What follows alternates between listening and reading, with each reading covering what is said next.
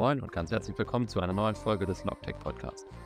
Zu Gast habe ich heute Matthias Bosse von Prequel Ventures, einem Venture Capital Fonds mit Fokus auf die Logistik und Supply Chain. Für diejenigen, die damit weniger Berührungspunkte haben, Venture Capital ist im Grunde einfach Risikokapital.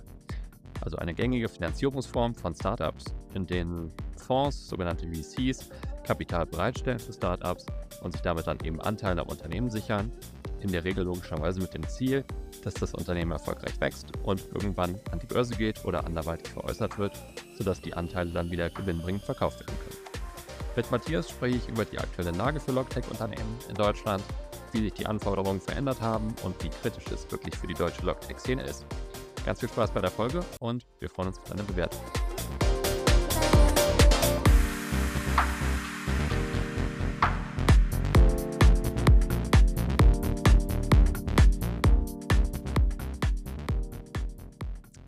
Moin Matthias, freut mich sehr, dass du dabei bist. Oh, hallo Steffen, danke für die Einladung.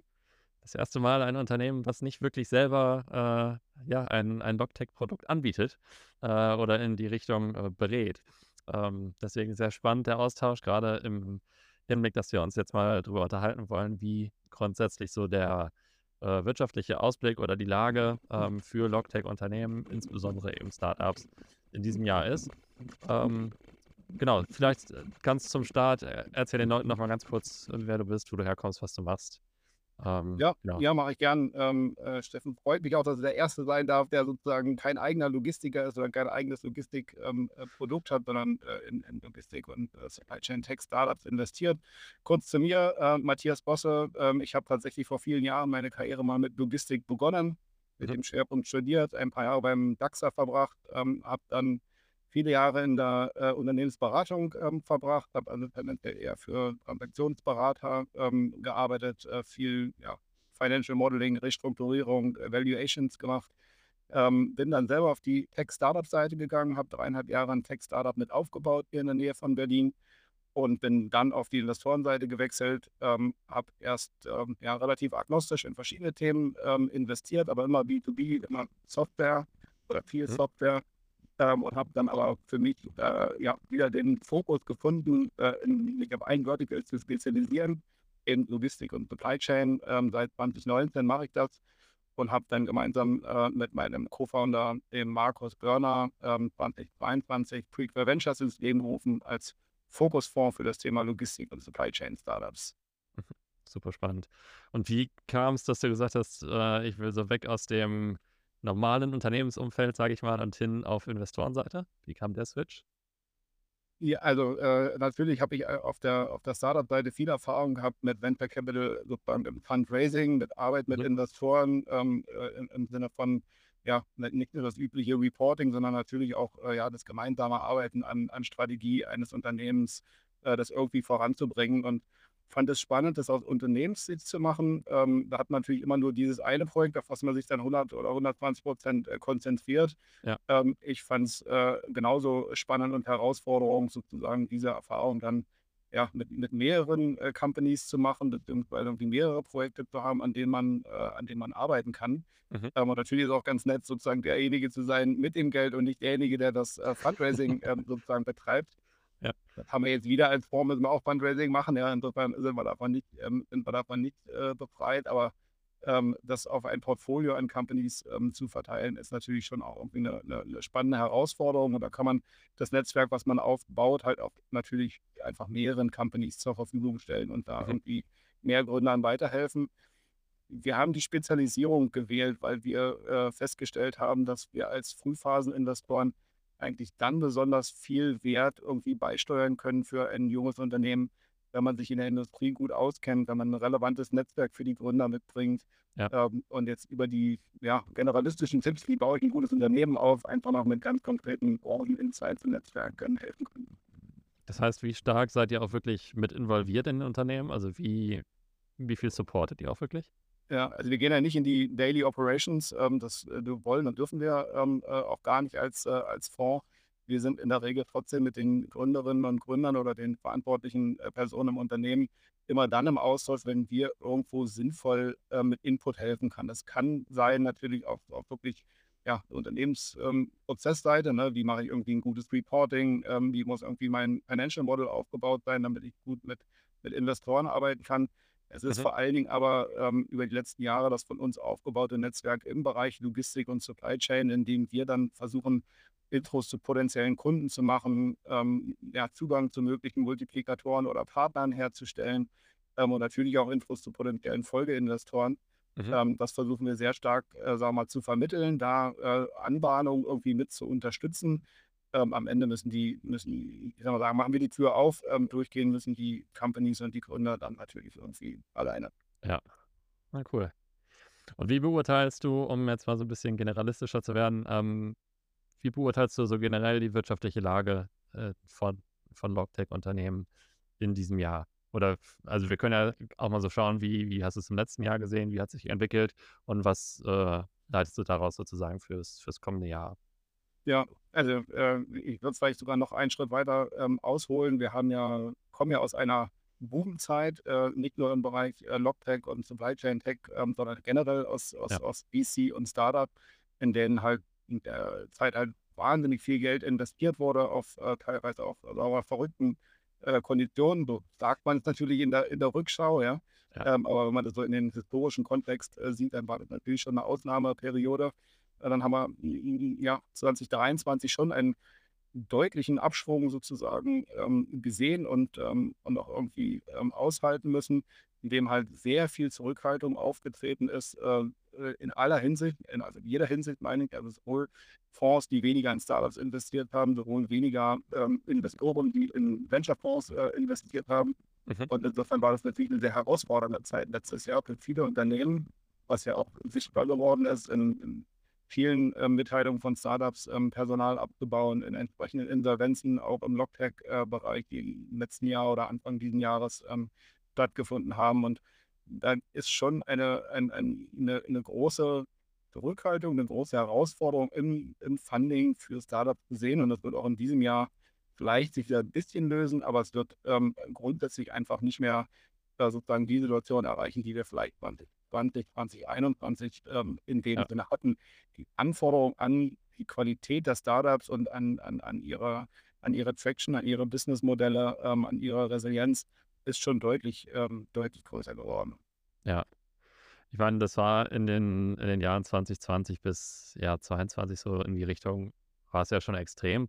Siehst du das überhaupt nochmal als realistisch an, dass in den kommenden weiß nicht, lass uns auf fünf Jahre schauen, vielleicht, dass es irgendwie so in dem Zeitraum nochmal auf annähernd das äh, Niveau zurückgeht, was die Bereitschaft an Investitionen angeht oder auch die Investitionssummen?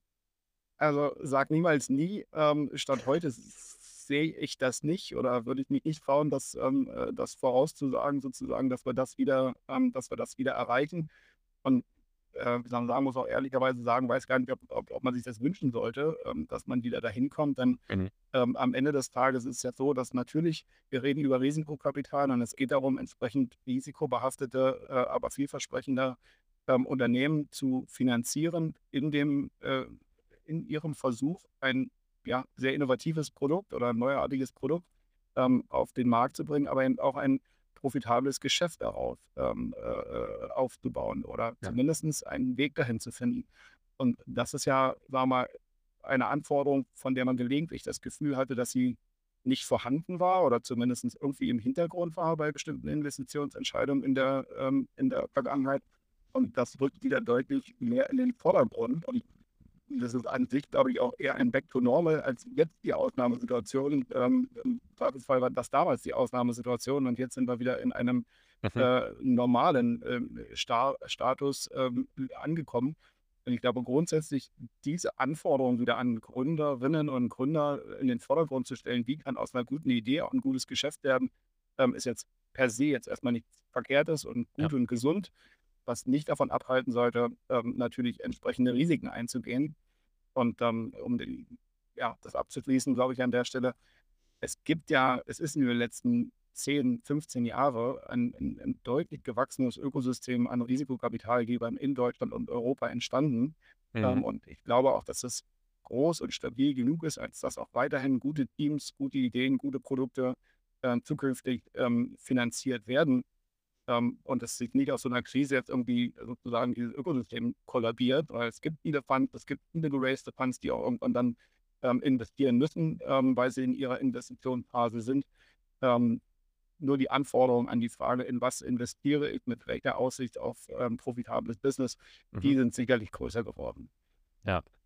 Und siehst du, ich meine, grundsätzlich war es ja so, dass in der Vergangenheit auch weniger oder deutlich weniger Investoren ähm, in den Bereich Logistik investiert haben. Das ist ja auch so während Corona natürlich so ein krasser Hype geworden, dass man auf einmal gemerkt hat, wow, Logistik ist ein Riesenfeld. Äh, enorm wichtig ist dann bei vielen Investoren irgendwie auf den Schirm gekommen. Ähm, mit Sicherheit auch einige fragwürdige Investments dabei gewesen, äh, wenn man das so aus, aus Logistikerbrille betrachtet. Ähm, Glaube ich, dem geschuldet, dass halt einige Fonds einfach wenig äh, Erfahrung in, im Logistikbereich hatten. Ähm, erste Frage, würdest du so zustimmen oder sagst du, ähm, das ist irgendwie, irgendwie anders? Äh, also da waren jetzt, glaube ich, zwei, drei Punkte dabei, wo ich kurz drauf äh, eingehen würde. Also ich glaube, ja, das ähm, natürlich gibt es so ähm, immer Hype-Themen oder irgendwie Themen, die besonders im Vordergrund stehen und wo dann auch, sagen wir mal, eher generalistische Fonds versuchen, in diesen Themen Investments ähm, zu machen. Das ist de facto auch in Logistik und Supply Chain ähm, so gewesen. Ähm, und es ist auch in, in anderen Themen äh, immer wieder, passiert es immer wieder. Mhm. Ähm, und grundsätzlich ist es gut oder richtig, weil natürlich auch generalistische Fonds versuchen, bestimmte Industrien abzudecken. Ähm, und ja, es war sicherlich mal eine Zeit lang ein Hype-Thema, ähm, was jetzt häufig sagen wir angeführt wird, dass Investoren sich bei Supply Chain und Logistik extrem zurückhalten. Ähm, ich glaube, wenn man die Betrachtung auf andere Industrien versuchen würde anzuwenden, käme man zum gleichen Ergebnis, weil einfach grundsätzlich die Investmentaktivität in vielen Bereichen ähm, deutlich zurückgegangen ist. Ne? Das ist, mhm. glaube ich, Logistik und Supply Chain nicht übermäßig ähm, äh, betroffen. Ähm, ich kann es jetzt nicht ganz konkret mit, mit äh, Auswertung oder Zahlen ähm, unterlegen, aber so der, der, der Trend an, wo haben wie viele Finanzierungskunden stattgefunden, ist in anderen Bereichen genauso rückläufig wie halt im Logistik- und Supply Chain-Bereich ähm, gewesen ist. Ich bin aber bei dir, dass, äh, glaube ich, äh, Supply Chain und Logistik ein ähm, Bereich ist, in dem äh, man einfach eine gewisse Expertise auch aufbauen muss und sollte, um irgendwie dann gute Investments äh, zu machen. Deswegen wir auch glauben, dass äh, sagen wir, unsere These oder unser Vorgehen eines sehr äh, vertikalisierten Ansatzes mit einem mhm. konkreten Fokus auf eine bestimmte Industrie ähm, eben vielleicht mehr Sinn macht, gerade in so einer ganz frühen Phase, ähm, um dann halt irgendwie mit, mit hinreichender Expertise und, und Insight solche Investments tätigen zu können, um ja, einfach auf die relevanten Themen setzen und auf die aus unserer Sicht oder aus Sicht der Industrie auch irgendwie ja, ein, ein, dringendes Problem lösen auf eine Art und Weise, die irgendwie mit der Industrie kompatibel ist. Und ja. da glaube ich schon, dass, ähm, sagen wir mal, so ein generalistischer Fonds, der auch in das Thema investiert, aber nicht, nicht nur, ähm, da halt natürlich irgendwie eine, eine, zusätzliche Herausforderung hat. Und man muss tatsächlich sagen, ähm, dass viele generalistische Fonds, größere Fonds, ähm, und das sehen wir als sehr positiv an, mittlerweile im Team mindestens eine Person haben, die sich auch mit diesem Thema beschäftigen. Ne, nicht nur, aber okay. eben auch, ähm, weil sie genau wissen, okay, das ist ein Thema, was sicherlich während Corona besonders relevant war, ähm, aber die äh, grundsätzlich gestiegene Relevanz und Bedeutung dieses Themas ist auch bei vielen VCs erkannt und deswegen werden da schon auch in den Teams, ähm, sagen wir mal, mehr Kompetenzen dazu aufgebaut. Mhm. Okay. Also würdest jetzt nicht sagen, dass der Logistik- oder Supply Chain-Bereich grundsätzlich ähm, einen stärkeren Investmentrückgang verzeichnet als in, in anderen Bereichen. Also ich würde sagen, für viele Bereiche gilt das, äh, gilt das, dass es nicht stärker ist als in anderen Bereichen. Ich glaube, es gibt ein, zwei Ausnahme-Verticals, ähm, äh, wo man halt dann diesen Rückgang wahrscheinlich nicht ähm, feststellen wird. Also Themen wie Climate Tech und, und, und, und, und, und, und alles, was so in, in sehr nachhaltige Impact-Themen ähm, reingeht da glaube ich, ähm, sieht man einen sehr starken ähm, Anstieg sozusagen. Da ist viel Geld reingeflossen, das sieht man in den rückläufigen Trend nicht. Ähm, aber wenn man äh, ja, Sachen wie, wie beispielsweise Fintech oder eben andere Trends, ja. die in der Vergangenheit ähnlich stark waren, ähm, daneben stellt, dann wird der Rückgang da, glaube ich, sehr ähnlich aussehen. Ja, ja, okay. Gibt es irgendwie konkrete Einflüsse oder ähm, ja, konkrete Einflüsse, wie diese wirtschaftliche ähm, Unsicherheit sozusagen sich auch ein bisschen auf die Finanzierungschancen von Startups überträgt. Also ist es, ähm, oder kann man wirklich erwarten, dass es dieses Jahr für einige Unternehmen kritisch wird, weil diese Investments nicht mehr so locker sind? Ja, also ich denke, also ja, ich würde sagen, ja. Ähm, also nach wie vor ist es ja relativ, ähm, relativ ähm, ja, herausfordernd, Anschlussfinanzierung zu bekommen. Ne? Deswegen versuchen ja viele Startups darauf zu reagieren, indem sie ähm, Kosten einsparen, versuchen mit dem, äh, mit dem Geld, was sie haben, halt länger, äh, länger arbeiten zu können, um auch mehr Zeit zu haben, ähm, irgendwie ähm, zu wachsen. Die Herausforderung ist aus meiner Sicht für insbesondere für die äh, Unternehmen sehr groß, die in der Vergangenheit äh, ja, größere Runden auf hohen Bewertungen ähm, ähm, eingesammelt haben, Ja. wo diese hohen Bewertungen ja immer ein, ein, ein, ja, ein Vorschuss ist ähm, auf weiteres Wachstum. Ne? Also die, viele Investoren haben auf hohen Bewertungen investiert in dem Vertrauen darauf, dass die Unternehmen ähm, in diese Bewertung hineinwachsen ähm, und eine bestimmte Wachstumskurve damit erreichen. Jetzt werden die die voraussichtlich nicht ähm, äh, erreichen aus verschiedenen Gründen, gerade weil ihre potenziellen Kunden eben auch äh, zögerlicher sind, äh, das Produkt zu kaufen, die Sales Cycles länger werden, ähm, viele äh, Kunden mehr auf Konsolidierung ihrer ähm, Anbieter aus sind, als darauf neue Tools oder neue ähm, Technologien auszuprobieren im Moment.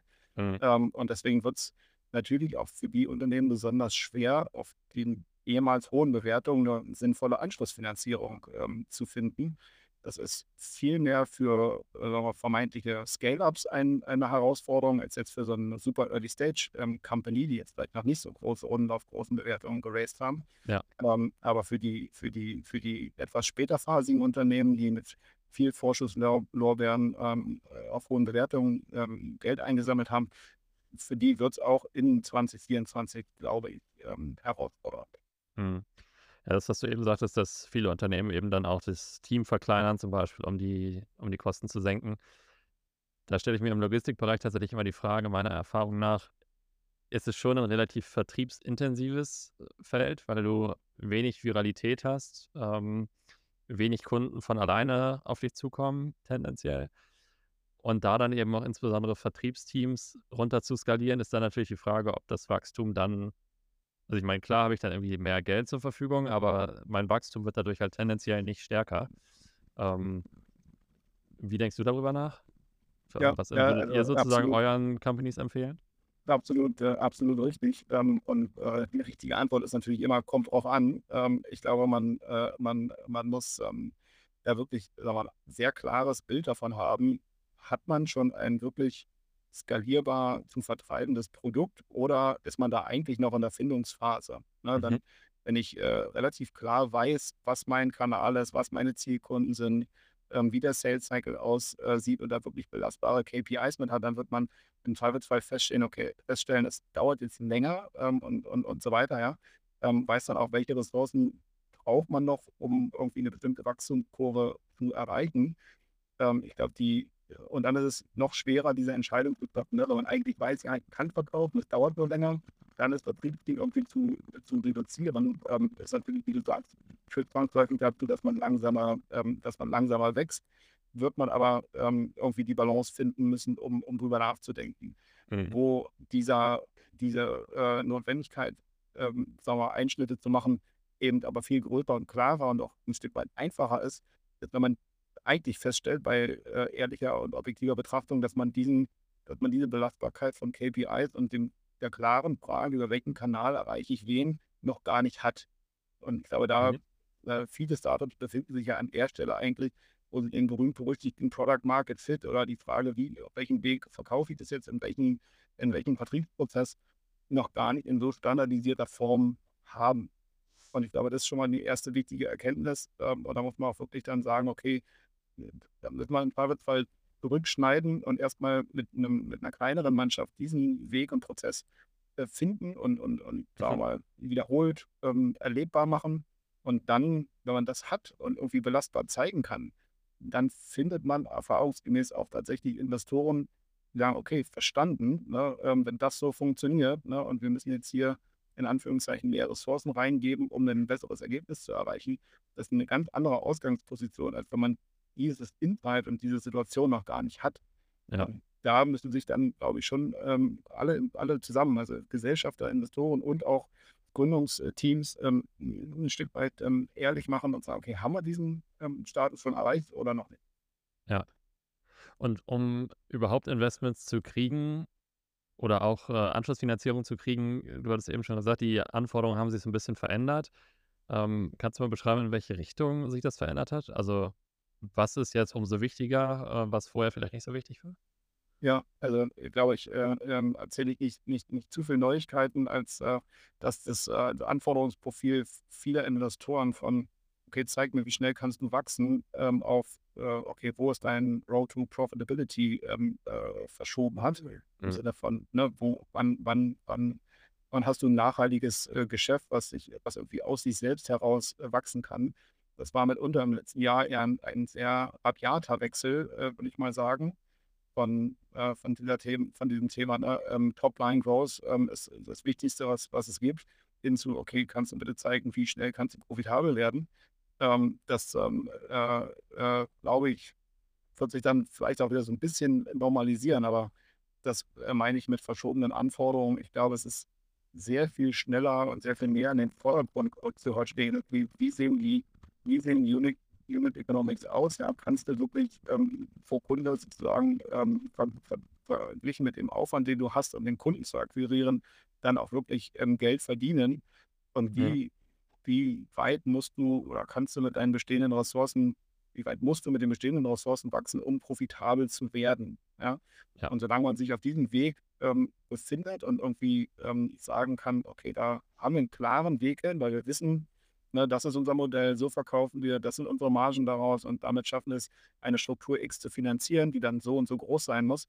Ähm, solange man den Weg belastbar gehen kann, glaube ich, hat man sehr gute Chancen, aus dem bestehenden oder aus von neuen Investoren ähm, Geld zu bekommen.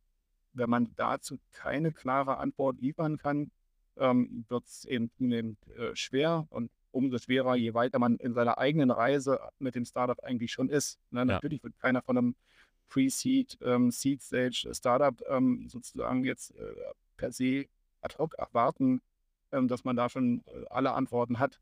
Aber wenn man eben schon Series A, B ähm, und oder ähnlich weit ähm, ist und auch entsprechend in Bewertung Geld geraced hat, die Frage aber nicht so klar beantworten kann, dann wird es dann schwer.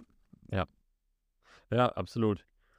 Jetzt so im Rückblick auf die, die letzten Jahre betrachtet, würdest du überhaupt sagen, dass dieser Ansatz zu sagen, wir machen rasantes Wachstum, nehmen den Markt möglichst schnell ein, ähm, dass das überhaupt in der Logistik Sinn macht? Oder war das sowieso eigentlich immer der, der falsche Fokus? Weil es gibt ja äh, selten auch irgendwie äh, den Fall, dass, wie eben schon gesagt, dass ein Unternehmen so wirklich viral gewachsen ist ähm, im Logistikbereich.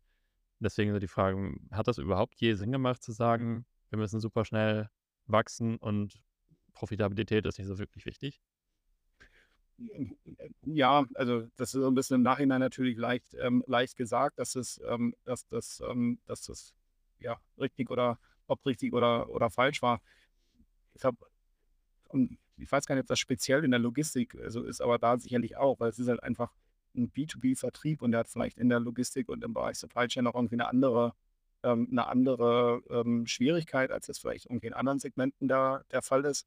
Aber das ist ja immer die Frage, wie viel Wachstum in welcher Zeit ist überhaupt realistisch? Ähm, und ich glaube, äh, sagen wir sagen, wenn man einen Weg gefunden hat, schnell zu wachsen, ähm, dann kommt es natürlich immer noch darauf an, hat man grundsätzlich eigentlich ein profitables Kerngeschäft und äh, nimmt eigentlich nur zusätzliches Geld für Wachstum in die Hand und damit in Kauf, dass man, äh, dass man äh, äh, eben Verluste macht, weil man schnell wächst. Mhm. Oder hat man halt per se auch auf Unit Economics, auf Einzelkundenbasis eigentlich gar kein profitables Geschäft, weil man nur deshalb gewachsen ist, weil man irgendwie billig war oder irgendwie sozusagen nicht darauf geachtet hat, dass man, dass man mit seinem Kernprodukt überhaupt ein, ein, irgendwie eine Marge erzielt. Und das ist, glaube ich, die, die, der, der Irrtum, den vielleicht der eine oder andere dann aufgesessen ist, äh, zu sagen, ja, wir kommen hier erstmal äh, auch im Bereich Logistik irgendwie über negative Unit Economics in den Markt, bauen Volumen auf oder versuchen irgendwie hier den Markt zu, äh, den Markt zu erobern, ähm, ohne jemals die Aussicht dann äh, darauf zu haben, das zu drehen, beziehungsweise das Kerngeschäft irgendwie äh, Mhm. profitabel äh, machen zu können. Und äh, das ist auch nicht nur in, also in der Logistik, aber eben auch in der Logistik, glaube ich, einfach ein Stück weit ähm, gescheitert, ähm, dass das offensichtlich nicht funktioniert und es überhaupt nicht funktioniert in so einem relativ äh, preissensitiven Bereich wie Logistik. Ja. Okay, spannend. Und siehst du irgendwie 'nen in Deutschland 'nen größeren Impact durch die Situation als europaweit oder global gesehen? Also, sind wir irgendwie stärker ähm, ja, stärker rückläufig, was Investments angeht, als im im internationalen Vergleich? Würde ich, äh, tatsächlich nicht sagen oder kann ich zumindest nicht nicht nicht so bestätigen. Ich glaube, das, ähm, hat das querbeet, ne? Das geht jetzt und in Deutschland oder in Europa, glaube ich, nicht nicht allein so. Ähm, das ist, äh, glaube ich, genauso zu beobachten in den in den USA. Ähm, und ich glaube, da sind wir jetzt nicht stärker oder weniger stark betroffen als, äh, als andere. Ich würde sagen, so wie immer in den USA sind äh, oder Nordamerika das Gefühl wird immer irgendwie durch die, sind die Ausschläge immer etwas größer als, äh, als bei uns, ja, nach oben wie nach unten. Mhm. Ähm, korrigieren sich aber auch so ein bisschen schneller. Ich glaube, bei uns sind die, ist das vielleicht eine etwas ähm, ja, ähm, weniger große Amplitude beim, beim Auf und Ab. Ähm, aber die, ähm, ja, ich glaube, wir sind nicht stärker betroffen als, ähm, als anderswo. Und insofern, glaube ich, ist das, äh, wieder mal sagen, ja, das, geht es der Startup-Community insgesamt ähm, äh, so. Ja. Okay, das ist auf jeden Fall gut zu hören. Ähm, jetzt so eine Frage, die ist ein bisschen zweigeteilt eigentlich. Ähm, zum einen, wie wichtig ist, äh, ist Innovationskraft, aber eben auch künstliche Intelligenz, deswegen das so vielleicht so ein bisschen zweigeteilt ähm, für die Sicherung von, von weiteren Finanzierungsrunden jetzt oder grundsätzlich Finanzierungsrunden? Ist das was, ähm, wo ich mit Innovationskraft oder ständigen Neuerungen tatsächlich äh, meine Anschlussfinanzierung auch sichern kann? Oder ähm, brauche ich unbedingt künstliche Intelligenz jetzt, um weiterzukommen? Äh, wird ansonsten gar nicht mehr investiert, ähm, was ja manchmal sich fast nach außen hin so anhört. Äh, genau, wie denkst du darüber? Ja, also äh, klar, ich meine, momentan ist das natürlich äh, mit Stichwort Hype-Themen ähm, ein, ein, ein, ein großer Bereich, wo alle Investoren hinschauen und natürlich auch alle Unternehmen hinschauen und, und schauen, inwieweit ähm, ist jetzt KI irgendwie, äh, sagen wir sagen, inwieweit zahlt das auf KI oder auf eine KI-Roadmap ähm, irgendwie für die Unternehmen ein und sicherlich, wenn man irgendwie einen schlauen Weg findet, das ins eigene Produkt ähm, einzubauen oder damit das eigene Produkt besser zu machen, Mhm. ähm, ähm, ist das hochrelevant. Und ich denke, die Frage stellen sich alle Unternehmen und dass sich auch alle Startups äh, stellen, inwieweit eigentlich KI ähm, ihr Produkt und ihr Geschäftsmodell halt irgendwie beeinflusst, ähm, angreift, überflüssig macht, äh, noch besser macht. Ähm, glaube, da müssen alle, auf die Frage müssen alle eine Antwort haben. Ja. Ähm, ich würde aber nicht so weit gehen, um zu sagen, okay, wenn du nicht KI irgendwie einbaust, dann hast du keine, äh, da hast du keine Chance, ähm, Investment zu finden. Ähm, ich denke, das wäre äh, das wäre tatsächlich übertrieben.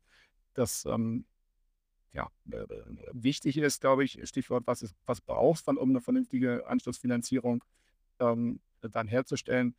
Also klar, äh, es ist immer wichtig, äh, äh, aktuell schon einfach eine gute Traction zu haben, irgendwie ein Produkt zu haben, was das Problem des Kunden Mhm. löst. Und zwar möglichst ein relevantes äh, Problem, sodass der Kunde auch einen gewissen Handlungsdruck hat ähm, und mit dem, Pro- mit dem Produkt sein Problem lösen kann. Und dass das Produkt, äh, für einen VC-Investor, je früher, desto mehr spielt natürlich die Produkt-Roadmap. Wo entwickelt sich das Produkt hin und was können zusätzliche ähm, Anwendungsfälle und damit vielleicht auch Kundengruppen und Märkte sein, spielt natürlich eine große, äh, eine große Rolle. Ähm, denn das ist ja das, was VC-Investoren versuchen letztlich zu finden. Ne? Ein, eine, eine Company, die eine Technologie hat, ein Produkt hat, ein Produktverständnis hat, was irgendwie einen, einen groß genügenden Markt adressiert und natürlich fängt man idealerweise mit einer, einem Teilbereich in einer Nische damit an, aber das Potenzial, das auszuweiten, ist natürlich schon, schon wichtig. Ähm, Mhm. und deswegen ist, glaube ich, die Frage, wo entwickelt sich das Produkt hin und welche Anwendungsfelder und Probleme, ähm, Problemfelder gibt es für, diese, für dieses Produkt und für diese Technologie, ist natürlich ein, super relevanter Punkt. Ja. Ja, absolut. Und die, äh, du hast gerade schon gesagt, so alle Unternehmen sollten sich die Frage stellen, wird irgendwie künstliche Intelligenz das, das Produkt beeinflussen oder im Worst Case vielleicht überflüssig machen? Äh, hast du irgendwo schon mal Berührungspunkte gehabt oder irgendwo schon mal von einem Unternehmen gehört, wo du, was eigentlich jetzt von KI überflüssig wird in Zukunft oder in den nächsten Jahren?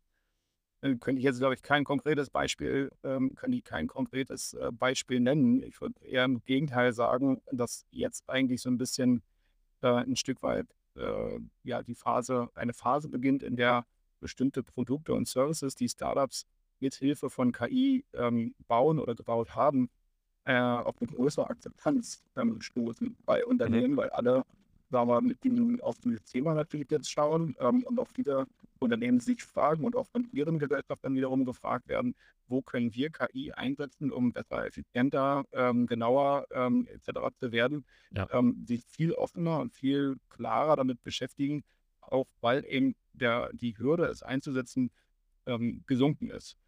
Und das jetzt, ähm, ich wüsste jetzt aus dem Kopf zumindest erstmal keinen Fall, ähm, wo ich sagen würde, ja, na, seit KI sind das eigentlich tot, so ungefähr, ähm, weil es jetzt ja. von KI erledigt wird, äh, zumindest nicht im Bereich ähm, Logistik und Supply Chain.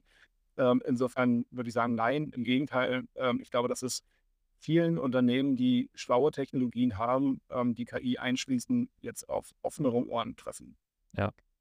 Ja, ich frage mich das manchmal bei, also unabhängig von KI tatsächlich, aber bei Unternehmen, die sich irgendwie fokussieren auf das Thema äh, Lkw-Fahrer oder Parkplätze, ähm, so in die Richtung, wo wir ja zumindest irgendwie teilweise damit rechnen, dass irgendwie innerhalb der nächsten, das weiß ich, 10, 20 Jahre ähm, da wahrscheinlich ein Shift kommen wird, dass eben immer mehr autonome Lkw unterwegs sind. Ähm, ist das was, wo Investoren draufschauen und sich genau überlegen, wie viele Jahre in die Zukunft kann das Geschäftsmodell funktionieren? Oder gibt es irgendwie auch einen Zeithorizont, wo man sagt, wenn das Geschäftsmodell äh, 20 Jahre funktioniert, ist fein, danach ist egal oder so? Ja, also äh, das ist ein Teil der Überlegung. Ich glaube, äh, sagen wir, ähm, wie lange ein, also klar, wenn irgendwie man das Gefühl bekommt, dass es ein Geschäftsmodell, was in absehbarer Zeit, fünf, sechs, sieben Jahre, ähm, irgendwie sozusagen überflüssig gemacht wird durch bestimmte Entwicklungen, hm. das sich so nah, relativ nah anfühlt sozusagen, ne, dann ist es ja. ein, ein Warnsignal. In vielen Bereichen ist es, glaube ich, schwer, das hinreichend genau abzusehen.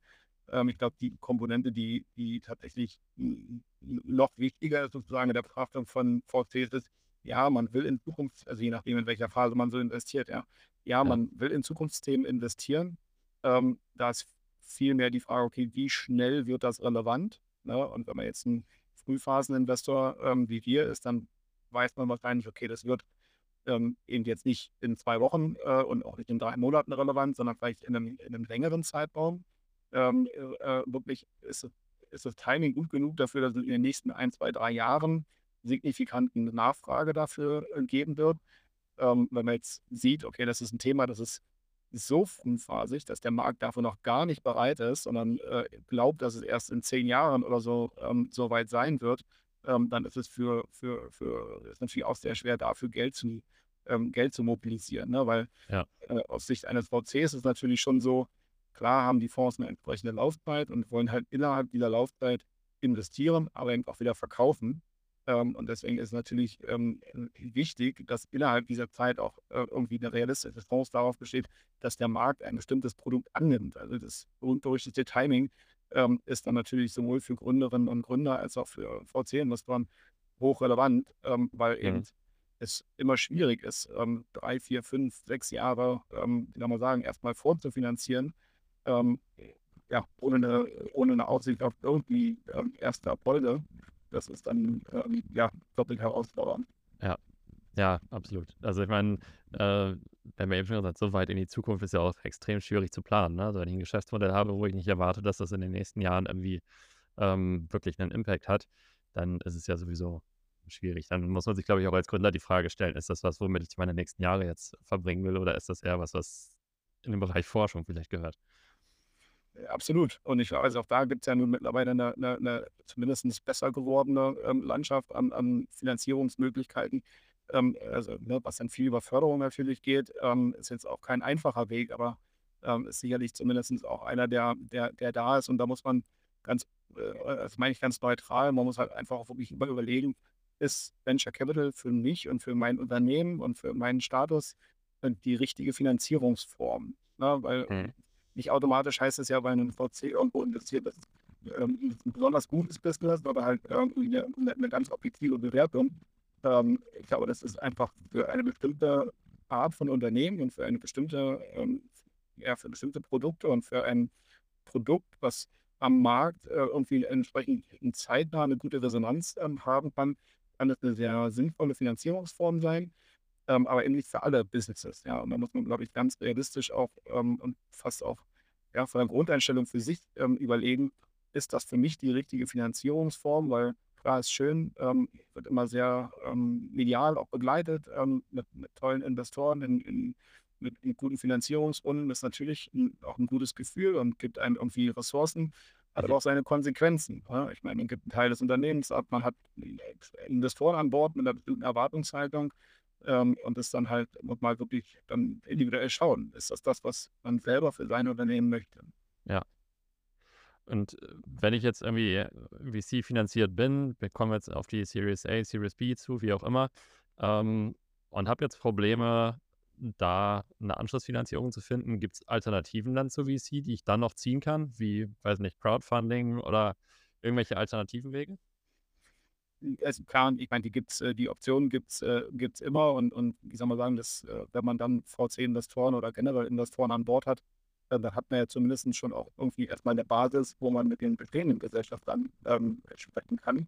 Mhm. Es geht ja nicht immer nur um externes Neuinvestment und externe neue Gesellschafter und Investoren, die dazukommen, sondern man hat ja schon auch eine Investorenbasis, mit der man dann äh, mit der man dann arbeiten kann und wo man ähm, auch sagen kann, ja, wir, ja, ne, wir schaffen vielleicht jetzt im nächsten Schritt nicht den großen Wachstumsschritt, sondern machen erstmal einen kleinen Schritt, ähm, ne, was ja viele Companies jetzt durchaus auch in Erwägung ziehen. Ver verkleinern das Team, verkleinern die Company einfach, haben einen niedrigen, ja, geringeren Wachstumspfad, schaffen es dann aber erstmal mit Support der bestehenden Gesellschaft dann in die Profitabilität und gucken dann, ob wir von da aus, wie wir von da aus weitermachen. Ja. Ähm, ich glaube, das ist auf jeden Fall schon mal auf dem, auf dem Weg. Also es ist nicht 0 oder 1, ja. Ähm, ist dann schon auch mit, der, mit den bestehenden Gesellschaften was zu, ähm, was zu, ähm, was sie erreichen. Aber klar, das, die Kurve, die sie alle wünschen, Gründer wie VC-Investoren, äh, ist natürlich eine entsprechend dynamische Wachstumskurve, die das Unternehmen attraktiv macht für, für Investments von außen. Oder eben auch einen Early Exit äh, für jemanden, der sagt, es ist ein Geschäft, was super zu mir passt. Ähm, das ist eine tolle Ergänzung für mein Produktportfolio ähm, und äh, das Unternehmen dann relativ früh kauft. Mhm. Ähm, aber ähm, ja, es geht nicht immer nur über neues, ähm, neues äh, externes Kapital. Ja. Gibt es Beispiele von deutschen Logtech-Startups, die jetzt trotzdem im letzten Jahr und auch erwartet dieses Jahr ein so rasantes Wachstum hinlegen, wie man es äh, aus den letzten Jahren gewohnt ist?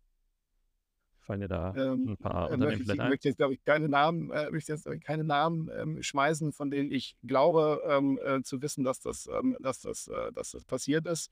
Ähm, das äh, gibt es und ich glaube, es gibt bestimmte Themen, die haben halt irgendwie Rückenwind und es gibt halt andere Themen, die haben, mhm. haben nicht so einen, ähm, haben halt nicht so einen Rückenwind. ich glaube, wo man, wo man ja jetzt in den letzten Monaten auch gesehen hat, dass es eben schwieriger geworden ist. Ähm, so Digital Freight Forwarder haben natürlich irgendwie einen, einen, einen großen Gegenwind ne? und, und gab es ja auch ein, zwei, ähm, ein, zwei Insolvenzen ja. ähm, in anderen Bereichen, wo es halt eher um, um, um regulatorische äh, Themen ging, wie jetzt ähm, ja, rund um das Thema Lieferketten, äh, Sorgfaltspflichtgesetz und Co. Ähm, da gab es, glaube ich, sehr, sehr starke Wachstums, ähm, äh, sehr, sehr starke Wachstumsgeschichten. Ähm, also ich glaube, da gibt es durchaus immer wieder Bereiche, die halt irgendwie diese Wachstumskurven und Erwartungen auch treffen. Einfacher ist es mit Sicherheit für keinen geworden im, im Verlauf des letzten Jahres.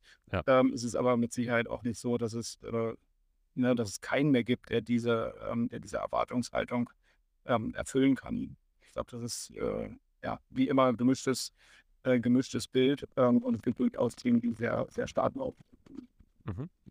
Was siehst du für 2024 so als die Hauptrisiken oder Hauptherausforderungen für Startups? Es ist nach wie vor, glaube ich, das, äh, das, Thema, äh, das Thema Funding und wie kann man irgendwie den weiteren äh, Unternehmensaufbau ähm, finanzieren. Das wird, glaube ich, wie schon vorhin gesagt, so diese Phasen 2020, 2021 so schnell nicht mehr erreichen. Ähm, ja. Insofern wird es für die Gründerinnen und Gründer noch wichtiger, sagen wir mal, wirklich ähm, sehr, sehr ehrlich auf die eigenen Zahlen und auf die eigene Performance zu schauen und zu verstehen, kommt man hier mit seinem Business Model wirklich, äh, wirklich voran, trifft man mit dem Produkt den, den richtigen Kunden, äh, löst man ein relevantes Problem und verkauft man zu einem richtigen Preis. Also das ganze Thema, wie schnell schaffe ich nachhaltig mein Unternehmen aufzubauen, indem ich eine gute wirtschaftliche Entwicklung zeigen kann, das wird ähm, die größte Herausforderung. Ähm, und ganz platt gesagt, glaube ich, heißt das in, in, in, den meisten Fällen, man wird schauen müssen, was ist, wo gibt man wirklich effizient Geld aus ähm, und hat einen, einen, Gegenwert und einen Effekt daraus mhm. ähm, und wo nicht. Ähm, und dann mit den bestehenden, mit der bestehenden Finanzierung oder mit dem Geld, was man aus dem, aus dem ähm, Gesellschafterkreis ähm, oder auch von neuen Investoren mobilisieren kann, wirklich einen signifikanten Schritt zu machen in diese Richtung. Ähm, ich glaube, das ist die größte Herausforderung, da halt irgendwie die Balance zu wahren. Ja? Man kann natürlich immer versuchen, Geld zu sparen, aber mit Geld äh, sparen gewinnt man äh, sozusagen am Ende des Tages vielleicht Zeit, aber den, den, den Krieg dann auch nicht. Ähm, man muss halt irgendwie zeigen, dass man ein sinnvolles Geschäftsmodell ähm, aufbauen kann und einen mhm. wiederholbaren Vertrieb machen kann, mit dem man halt irgendwie sinnvoll wachsen kann und möglichst kapital, äh, kapitaleffizient ist. Wenn das nicht erreicht oder nicht irgendwie einen klaren Weg dahin aufzeigen kann, wird es halt in 2024, glaube ich, schon auch schwer, ähm, mhm. dafür Geld zu bekommen. Hast du ein Bauchgefühl, wie viel Prozent der, ähm, des Logtech-Markts, die es gerade so gibt, äh, aktiv bedroht sind? Nee, kann ich, glaube ich, keine, äh, keine sinnvolle Antwort, ähm, keine sinnvolle Antwort äh, darauf geben. Ähm, fällt, fällt, mir wirklich schwer. Ähm, ich glaube, das ist mit Sicherheit irgendwie 15, 20 Prozent, würde ich sagen, ähm, sind mal okay. grundsätzlich nicht nur im Logtech-Markt, sondern anderen im, im im Startup-Markt davon äh, ja. bedroht. Ähm, und ähm, ich glaube, dass es vor allen Dingen die späterphasigen Unternehmen sind, die da halt irgendwie einen größeren Druck ähm, spüren ähm, als die ganz, ganz frühen. Ich glaube, das hat man im Verlauf der letzten Monate auch gesehen, dass es, wenn es mehr Finanzierungsrunden gab, wieder viele Frühphasenfinanzierungen gab, also mhm. Pre-Seed, Seed-Stage Startups, ähm, gab es sehr, sehr viele, ähm, sehr, sehr viele Investments ähm, die, die, großen Runden, die äh, komplexeren Runden in später Phase der ähm, Unternehmen, weil mehr Geld benötigt wird und die vorhergehenden Bewertungen schwieriger, also höher waren. Ähm, ich glaube, da, ähm, da ist es halt in der Phase steigt halt jetzt die Herausforderung. Mhm. Okay. Cool. Wir enden die Folge immer mit einer Frage des letzten Gastes. Und äh, der letzte Gast ist Bernhard Obermeier von Cargometer. Ähm, ich weiß nicht, ob du Cargometer kennst, ähm, bieten digitale Frachtvermessung an. Ähm, und seine Frage ist, warum wird noch so wenig Frachtvermessung gemacht? Oh, das ist eine, ähm, äh, das eine, das eine gute Frage. Vor allem eine ähm, schwierige Frage, wenn man äh, nicht selber Frachten vermisst, wahrscheinlich. nee, ab, absolut. Ähm, das, äh, das ist so. Ähm, ich würde sagen, dass so eine, dass so eine, so eine satte Mischung aus, ähm, sagen wir mal, noch nicht vertraut sein mit der Technologie und ähm, dem, der, der, der Konsequenz, dass wenn man es machen würde, man irgendwie ja, lang eingeübte Prozesse ändern muss. Mhm. Also ich glaube, da ist die Bereitschaft, die Veränderungsbereitschaft, so, so was auszuprobieren und ähm, da eigene Abläufe nochmal irgendwie grundlegend zu ändern, ähm, ja, vielleicht noch nicht groß genug. Ähm, wenngleich es eben äh, ja mehrere Startups gibt, ähm, die mir dazu einfallen würden, die in, in genauer Technologie dafür entwickelt haben.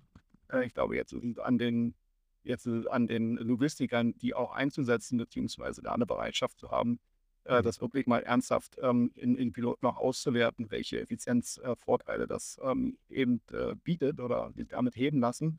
Ja. Ist immer schwer in so Phasen wie jetzt, wo alles auf äh, Konsolidierung, Fokus aufs Kerngeschäft, wenig Experimente etc. Ähm, jetzt nochmal so grundlegende Veränderungen an den Prozessen ähm, durchzusetzen. Ja. Das ist, glaube ich, eine, eine, eine zusätzliche Herausforderung. Ja. Ja, gehe ich mit dem Punkt. Und ich würde als äh, Vertriebler natürlich noch hinzufügen, weil ihr einfach nicht genug verkauft. Ähm, aber das, äh, ja, das überlassen wir den, den dazugehörigen Startups, unter anderem Cargometer, äh, die ja trotzdem sehr, sehr erfolgreich unterwegs sind. Also zu wenig verkaufen tun sie offensichtlich nicht. Cool, aber damit ja. äh, nochmal die Frage an dich für den nächsten Gast. Äh, welche Frage darf ich ihm stellen? Oder ihr? Ich weiß es nicht, wenn er als nächstes hm, kommt. Das, äh, das, das ist eine gute Frage. Mich würde tatsächlich ähm, äh, interessieren, wie viele, wie viele Startups von sich behaupten würden, dass sie den Mehrwert ihres Produktes ähm, in zwei bis drei Sätzen so, so prägnant formulieren könnten in einem Sales Pitch ähm, an, an potenzielle Kunden, ähm, dass das, ähm, dass das äh, sagen wir ihnen Gehör verschafft. oh, sehr gut kann, kann äh, dazu sagen, das Gefühl, dass aus unserer Sicht für viele Startups, nicht nur im Logistik, aber eben auch im Logistikbereich, ähm, ein, eine Herausforderung ist, ähm, sagen wir in einem kurzen und ich glaube in der Logistik noch kürzeren Sales Pitch, den man zur Verfügung hat als vielleicht in anderen Industrien, ähm, dass, ähm, dass sozusagen so die Nährwerte des Produktes so prägnant und klar formuliert werden können, äh, dass, äh, dass das irgendwie genügend Interesse für ein Folgengespräch ähm. Äh, ja, äh, erzeugt. Stichwort, sie verkaufen nicht genug oder nicht gut genug. Ähm, ich glaube, dass ähm, das ähm, wäre spannend, mal die Selbsteinschätzung ähm, von, von Startups zu bekommen. Die Frage ist so gut, die müsste ich eigentlich fast in jedes Interview mit aufnehmen. Danke für den Tipp. Ich nehme es jetzt erstmal mit in das nächste, ins nächste Interview und dann schauen wir mal, was die Antwort sein wird. Äh, ich bin sehr gespannt und äh, bedanke mich recht herzlich bei dir, Matthias. Vielen, vielen Dank, dass du dabei warst. Äh, sehr gern. Danke dir, Steffen, dass ich dabei sein kann. Ähm, und ja, äh, freue mich, wenn wir im Kontakt bleiben.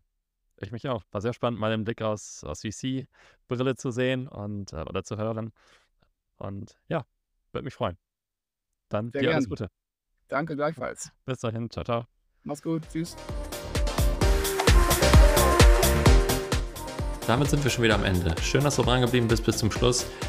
Wenn dir die Folge gefallen hat, teile sie gerne mit deinen Freunden, in deinem Netzwerk, mit deinen Kollegen, wo auch immer du magst. Und wir freuen uns, wenn du das nächste Mal wieder einschaltest. Vielen Dank, bis dahin, ciao, ciao.